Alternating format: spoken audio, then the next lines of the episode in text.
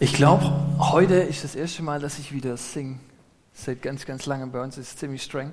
Äh, vielen Dank, das hat mich gerade richtig gerührt. Cool. Ähm, wo ich herkomme aus Neubulach, da gibt es ein, ein Gasthaus. Mönchswasen heißt es. Die brauen das Bier selber. Wir kommen da, äh, waren da immer mal wieder, meine Frau und ich. Und ähm, in der Regel, wenn es ums Bezahlen geht, macht das meine Frau. Weil ähm, Genau, bei mir klappt das nicht so gut. Auf jeden Fall in, in, an diesem Tag hatte ich den Geldbeutel dabei. Meine Frau sagt, heute zahlst du. Betrag war 27,60. Die Kellnerin kommt, ich schwitze schon. Ich gebe ihr 20 Euro und sage, passt so. Warum erzähle ich das? Weil der Bibeltext, den ich heute mitgebracht habe, der handelt mehr oder ist eigentlich mehr eine Textaufgabe als ein Bibeltext. Ähm, das Thema, das ich heute mitgebracht habe, ungleich kleiner, größer, nicht gleich. Ich möchte euch das Gleichnis vorlesen oder mit euch lesen aus Matthäus 20, die Verse 1 bis 16. Das ist das Gleichnis von äh, den Arbeitern im Weinberg. Wir gehen das Step by Step durch. Vers 1. Denn das Himmelreich ist vergleichbar mit einem Besitzer eines großen Guts, der früher Morgen hinausging, um Arbeiter für seinen Weinberg einzustellen. Klassische Aufgabe, Textaufgabe der Moment, wo ich schon, es steht nie eine Zahl in der Textaufgabe. Nie. Sondern du musst dir das immer zusammenreimen. Also hier der frühe Morgen, da musst du selber verstehen, ah, okay, es ist morgen um 6 Uhr, als der Weinbergbesitzer rausgeht und die ersten Arbeiter einstellt. Vers 2. Er vereinbarte mit ihnen den üblichen Tagelohn und schickte sie an die Arbeit. Kennt ihr das Kästchen unten rechts bei Textaufgaben? Zusatzinformation. Es gibt eine Information, die fehlt uns im Text. Der übliche Tageslohn, ja, wie hoch ist er denn? Ich habe hier mal ein Bild mitgebracht, ein Denar ist der übliche Tageslohn. Also wenn der Arbeiter von 6 Uhr morgens bis die Sonne wieder untergeht, bis 18 Uhr etwa arbeitet, hat er zwölf Stunden gearbeitet und er bekommt ein Denar. Und er ging nochmals um die dritte Stunde über den Marktplatz und sah einige Leute herumstehen, die keine Arbeit hatten. Er stellte auch sie ein und sagte ihnen, sie würden am Abend den ihnen zustehenden Lohn erhalten. You know, Textaufgabe, wir müssen wieder rechnen. Drei Stunden später, 6 Uhr morgens, stellt er die ersten Arbeiter ein. Drei Stunden später, das heißt 6 Uhr morgens plus drei ist etwa um 9 Uhr, stellt er den nächsten Arbeiter ein. Der Arbeiter, mit dem wird der übliche Lohn vereinbart und er denkt, okay, er arbeitet ja drei Stunden weniger, also bekommt er wahrscheinlich auch drei Stunden weniger Gehalt. Dann geht es weiter. Ähm, und sie gingen hin. Oh, ein bisschen verschoben, sorry. Ähm, abermals ging er aus um die sechste und um die neunte Stunde und tat dasselbe. You know, wir müssen noch mal rechnen. Die äh, sechste Stunde, das heißt 6 Uhr morgens plus 6 ist 12 Uhr, also um die Mittagszeit. Und ähm, 9 Stunden, das heißt dann 6 Uhr morgen plus 9 ist etwa um die Mittagszeit, wo er auch noch mal rausgeht und noch mal Arbeiter einstellt. Mit denen macht er auch wieder einen, einen Lohn aus und sie bekommen den Lohn. Um die elfte Stunde aber ging er aus und fand andere stehen und sprach zu ihnen, was steht ihr den ganzen Tag müßig da? Elfte Stunde, das letzte Mal, wo wir rechnen müssen. Sechs Uhr morgens plus elf, wer ist gut in Mathe? Wie viel Uhr haben wir? Genau, 17 Uhr haben wir. Eine Stunde vor Feierabend. Ich weiß nicht und ich habe keine Ahnung, ob sich das für den Weinbergbesitzer überhaupt noch lohnt. Diese Leute einzustellen, eine Stunde vor Feierabend. Und er fragt sie, was steht den ganzen Tag müßig da? Habt ihr keine Lust zu arbeiten? Und dann antworten sie, uns hat niemand eingestellt, weil uns niemand eingestellt hat. Da sagte der Gutsbesitzer zu ihnen, dann geht zu den anderen Arbeitern in meinem Weinberg, weil uns niemand eingestellt hat. Deshalb stehen sie immer noch da.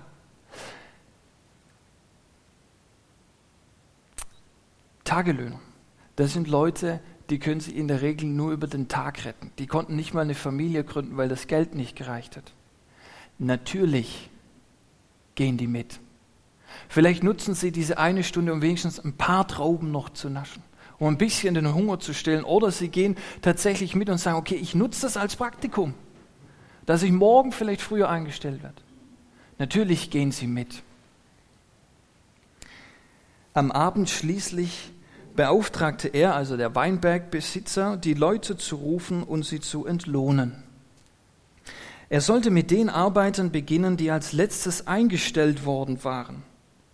Als die, die erst um fünf Uhr eingestellt worden waren, bezahlt wurden, erhielten sie einen vollen Tageslohn.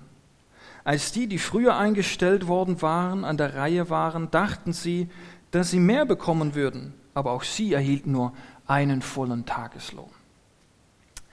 Es ist 18 Uhr, es ist Feierabend. Super, alle freuen sich, jetzt kommt die Entlohnung. Ähm, und dann stellen die Arbeiter sich alle in einer Reihe auf. Hier der, der um 6 Uhr morgens schon begonnen hat und hier der, der eine Stunde nur gearbeitet hat. Und dann kommt der Verwalter und er bezahlt die Leute.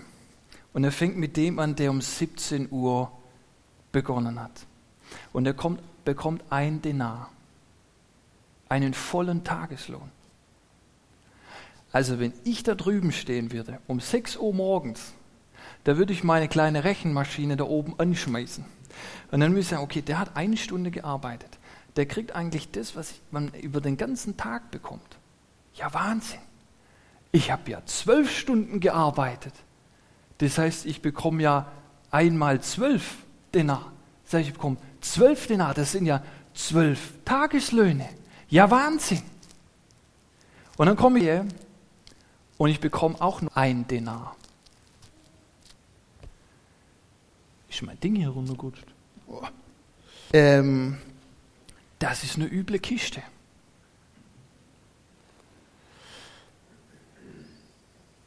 Und deshalb beschweren sich die ersten Arbeiter.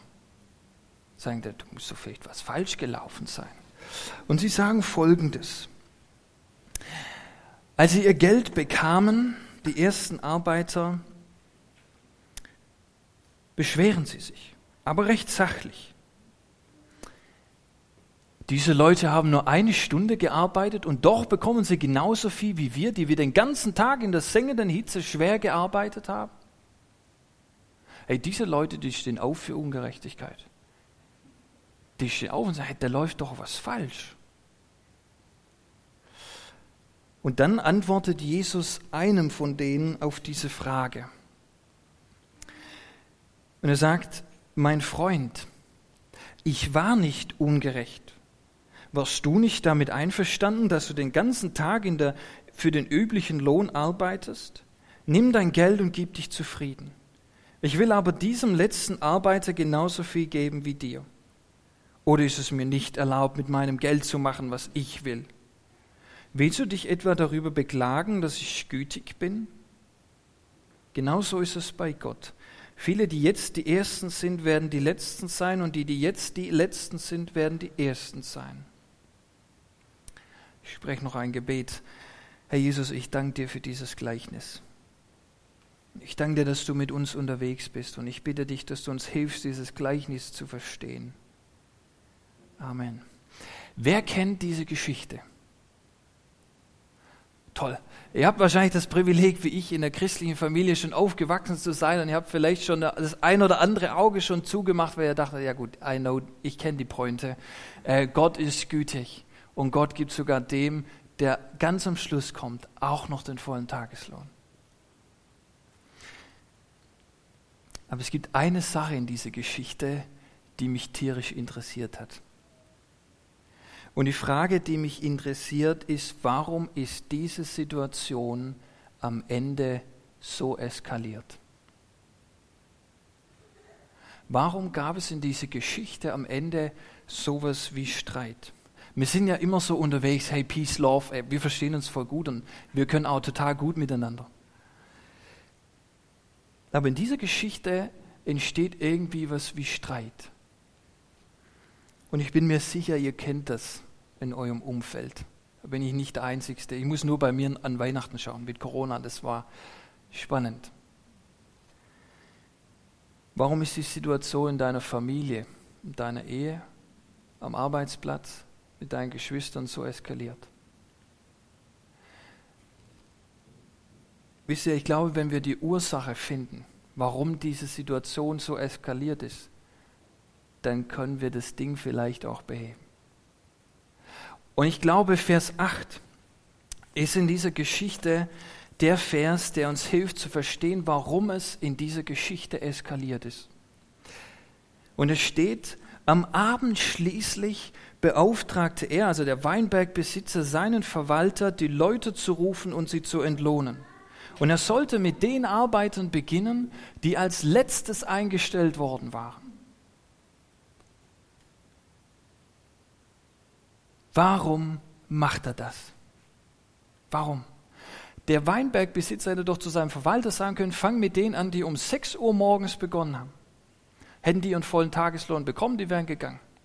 Dann wäre der um 9 dran gekommen, der hätte gedacht, er bekommt weniger als den vollen Tageslohn und er hätte auch den vollen Tageslohn bekommen. Ja, das war ja super gewesen. Und die Geschichte wäre doch immer besser geworden. Die Leute hätten immer weniger gearbeitet, immer mehr bekommen. Und der Gutsherr, der wäre ja nicht nur als ein guter Verwalter dagestanden, sondern der würde ja gefeiert werden. Was für ein Gutsherr. Ey. Das ist ein Mann. Die Geschichte, die wäre top. Das wäre eine, eine richtige, tolle Geschichte geworden. Und nur weil dieser Gutsherr mit dem Letzten anfängt, ihn auszuteilen, kippt diese Stimmung total. Und es entsteht irgendwas wie Stress. Warum ist es so? Warum? Warum ist diese Situation so eskaliert? Wisst ihr, ich glaube, weil die Ersten, die müssen zuschauen, was die Letzten bekommen. Und was machen sie? Sie vergleichen.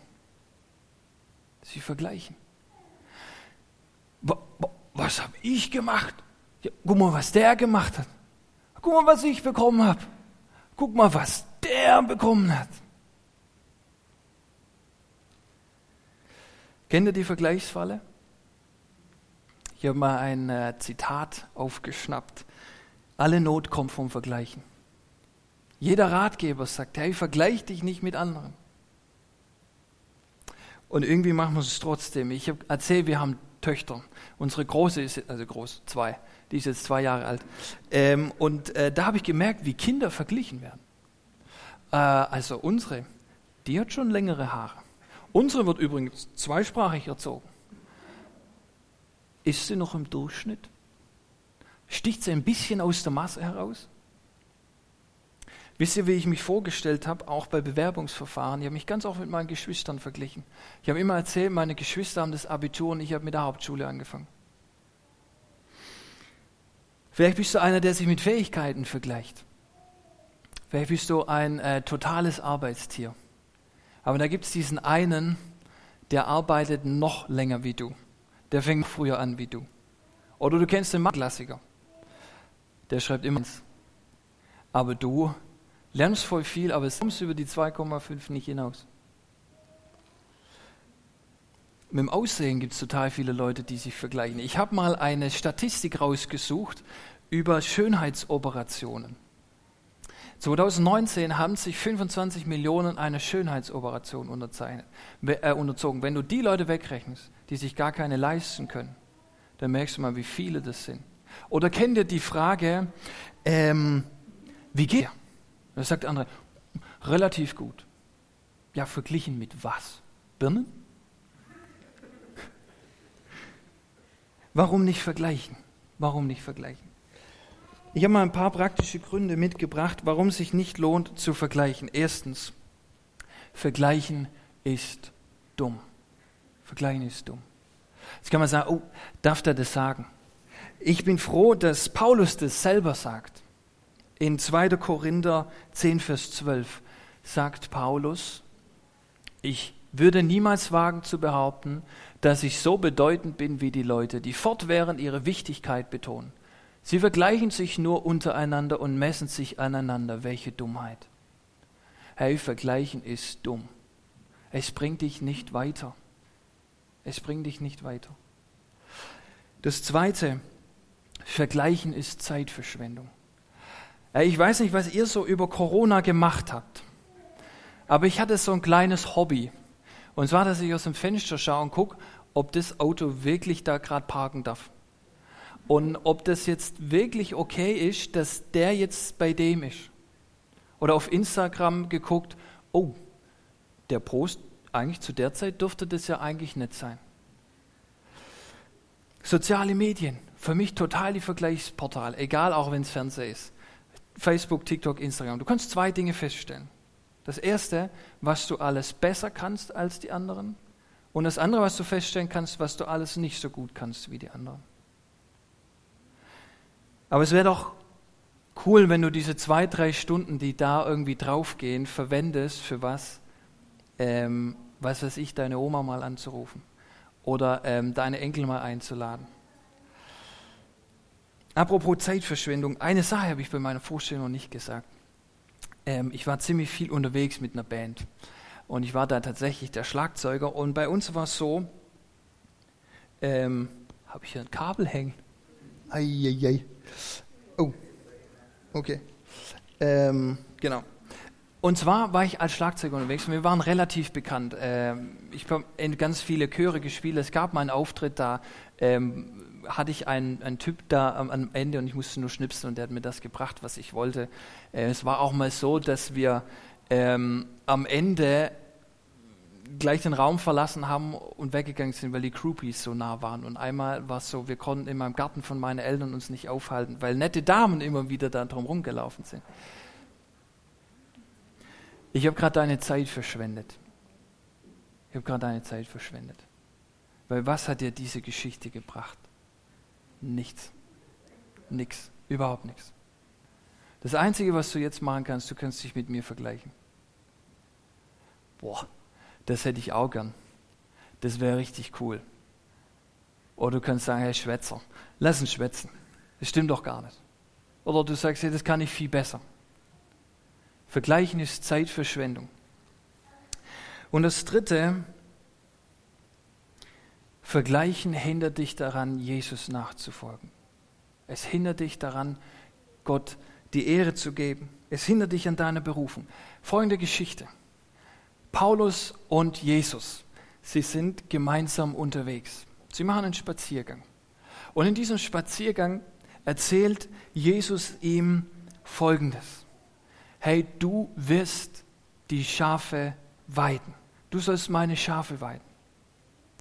Total toll. Das Problem ist, zwei Meter weiter vorne läuft Johannes, den Jünger, den Jesus liebt. Und dann sagt Paulus zu Jesus folgendes. Was ist mit ihm, Herr? Und zeigt so, was ist mit ihm? Und dann sagt Jesus folgendes.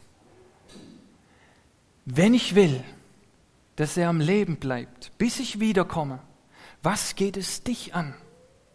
folge du mir nach. Folge du mir nach. Vergleichen hindert uns daran, Jesus nachzufolgen. Dein Job ist, Jesus nachzufolgen. Und ob der andere weiter im Glauben ist oder weiter hinten, das ist nicht die erste Frage. Die erste Frage ist, folge du mir nach. Vergleich dich nicht mit den anderen. Was ist das Problem beim Vergleichen? Was ist das Problem beim Vergleichen? Es gibt immer einen Verlierer. Es gibt immer einen Verlierer. Ich habe hier ein Bild mitgebracht. Das sind zwei Männer, die Armdrücken machen. Ich bin der Ansicht, dass sie eigentlich relativ gleich stark sind. Aber am Ende wird einer das Match gewinnen. Und am Ende wird einer das Match verlieren. Und bei den Arbeitern im Weinberg war es genauso. Die ersten, die waren sich auch sicher und haben gesagt, hey, wir werden auf jeden Fall äh, die besseren Arbeiter sein. Wir haben ja in der sengenden Hitze gearbeitet. Wir haben ja zwölf Stunden gearbeitet. Die sind ja faul. Wir sind, wir sind gut. Es gibt immer einen Verlierer. Eigenes Beispiel. Predigen. Wisst ihr, wenn ihr eine gute Predigt hören wollt, dann müsst ihr nur ins Internet gehen da gibt es deinen Prediger zu deinem Thema mit deiner Konfession. Hey, und die haben einfach tausende von Klicks. Und wenn ich mich mit denen vergleiche, fühle ich mich als Verlierer. Ich kann mich aber auch andersrum vergleichen. Ähm, wenn ich mit jemandem das erste Mal eine Andacht vorbereite, der das noch nie gemacht hat, dann denke ich, ja, das kriegst du schon besser hin. Oder ich wusste, wenn ich Theologiestudium fertig habe, ich werde besser predigen wie die Pastoren, die bei mir zu Hause gepredigt haben. Wisst ihr, egal wie ich mich vergleiche, es gibt immer einen Verlierer. Und entweder sind es die anderen, dann geht es besser für dich aus. Aber ganz oft ist doch so, dass wir uns vergleichen und feststellen, ich bin der Verlierer.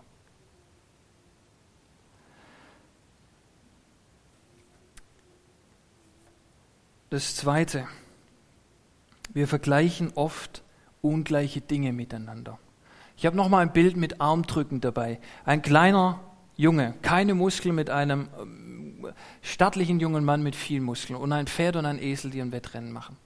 Und die Frage ist, wer gewinnt das Armdrücken und wer gewinnt das Rennen? Das sind ungleiche Duelle. Das sind ungleiche Duelle. Einmal wird nur die Kraft und einmal nur die Schnelligkeit verglichen. Und es ist klar, ohne dass wir das Ende anschauen müssen. Der Junge und der Esel, die werden verlieren. Manchmal vergleichen wir uns nur mit einer einzigen Eigenschaft. Und wenn ich mich manchmal so angucke, dann merke ich, ich vergleiche meine ganze Persönlichkeit mit einer einzigen Eigenschaft, die ich bei irgendjemand cool finde und komme dann zum Ergebnis, dass ich nichts bin. Ich komme heim von einem Predigtdienst in meiner alten Gemeinde, völlig am Boden zerstört und sage zu meiner Frau, jetzt haben die schon wieder ein Haus gekauft. Dann sagt meine Frau zu mir, Raphael, hast du gemerkt, diesen Altersunterschied? Weißt du noch, dass die geerbt haben? Und weißt du, dass du dich für einen anderen Job entschieden hast? Weißt du, dass die beide verdienen? Und dann sagt sie diesen Satz, Raffi, du vergleichst hier ungleiche Dinge miteinander. Und wisst ihr, manchmal habe ich in der Gemeinde den Eindruck, dass wir oft ungleiche Dinge miteinander vergleichen. Und ich stelle an diese Aussagen einfach nur eine Rückfrage. Ist die Ausgangssituation mit den Dingen, die wir vergleichen, ist sie die gleiche? Oder vergleichen wir einen Spargel mit einer Muckibude oder einen Esel mit einem Pferd? Was hilft gegen Vergleichen? Erstens Verletzlichkeit. Vielleicht kennt ihr diesen YouTube-Kanal. Oh, da fehlt ein Teil vom Bild. Naja, ihr werdet es verkraften. Gut, ihr kennt sie doch. Die Real Life Guys auf YouTube ziemlich bekannt, über äh, eine Million Klicks. Ähm, dieser Philipp, der ist nicht bekannt geworden, weil er so toll auf YouTube ist, sondern weil er erzählt hat, wie er mit seiner Krebsdiagnose umgegangen ist. Und Paulus sagt es selber, und ich rühme mich meiner Schwachheit. Gib mal nicht immer an, wie toll und wie groß du bist, sondern sag vielleicht auch mal, wo du Schwächen hast, dass der andere nicht wieder drüber muss. Das Zweite, wisse um deine Einzigartigkeit. Hey, nur du kannst zumindest beim iPhone, mit deinem Fingerabdruck dein Handy öffnen. Nur du hast den gleichen Herzschlag. Nur deine Iris ist deine. Du bist einzigartig. Du hast es gar nicht nötig, dich zu vergleichen, weil dich gibt es nicht zweimal. Und deshalb stell deine Berufung, die du hast, nicht unter den Scheffel. Nur weil irgendjemand will, dass dein Licht nicht leuchtet. Du hast es wert. Du bist es wert. Und das dritte, halt deinen Fokus auf Jesus. Halt den Siegeskranz fest. Und das vierte, denke dankbare Gedanken. So heißt es in 1. Thessalonicher 5, sei dankbar in allen Dingen. Was ist das Geheimnis dieser Geschichte? Ein Schlussgedanke. Was ist das Geheimnis dieser Geschichte? Ich glaube, dass jeder denselben Lohn bekommt. Gott gibt dir nicht den Lohn, den du verdient hast, sondern den, den du brauchst. Ey, und wenn das so ist, dann hast du es nicht nötig, dich zu vergleichen. Dann hast du es nicht nötig, dich zu vergleichen, weil Gott dir das gibt, was du brauchst. Vielleicht anders, als du es dir vorstellst. Aber er gibt dir das, was du brauchst und deshalb vergleich dich nicht. Alle Not kommt vom Vergleichen sondern glaub daran, dass Gott dir das gibt, was du brauchst. Ich bete noch. Herr Jesus, ich danke dir, dass du uns in deiner Hand hältst. Danke, dass du gut bist. Und danke, dass du jedem von uns das gibst, was wir brauchen. Und hilf uns, dass wir weniger vergleichen. Und Jesus, du siehst auch all diejenigen, die heute nicht da sein können, die krank und schwach sind. Halt du sie in deiner Hand. Amen.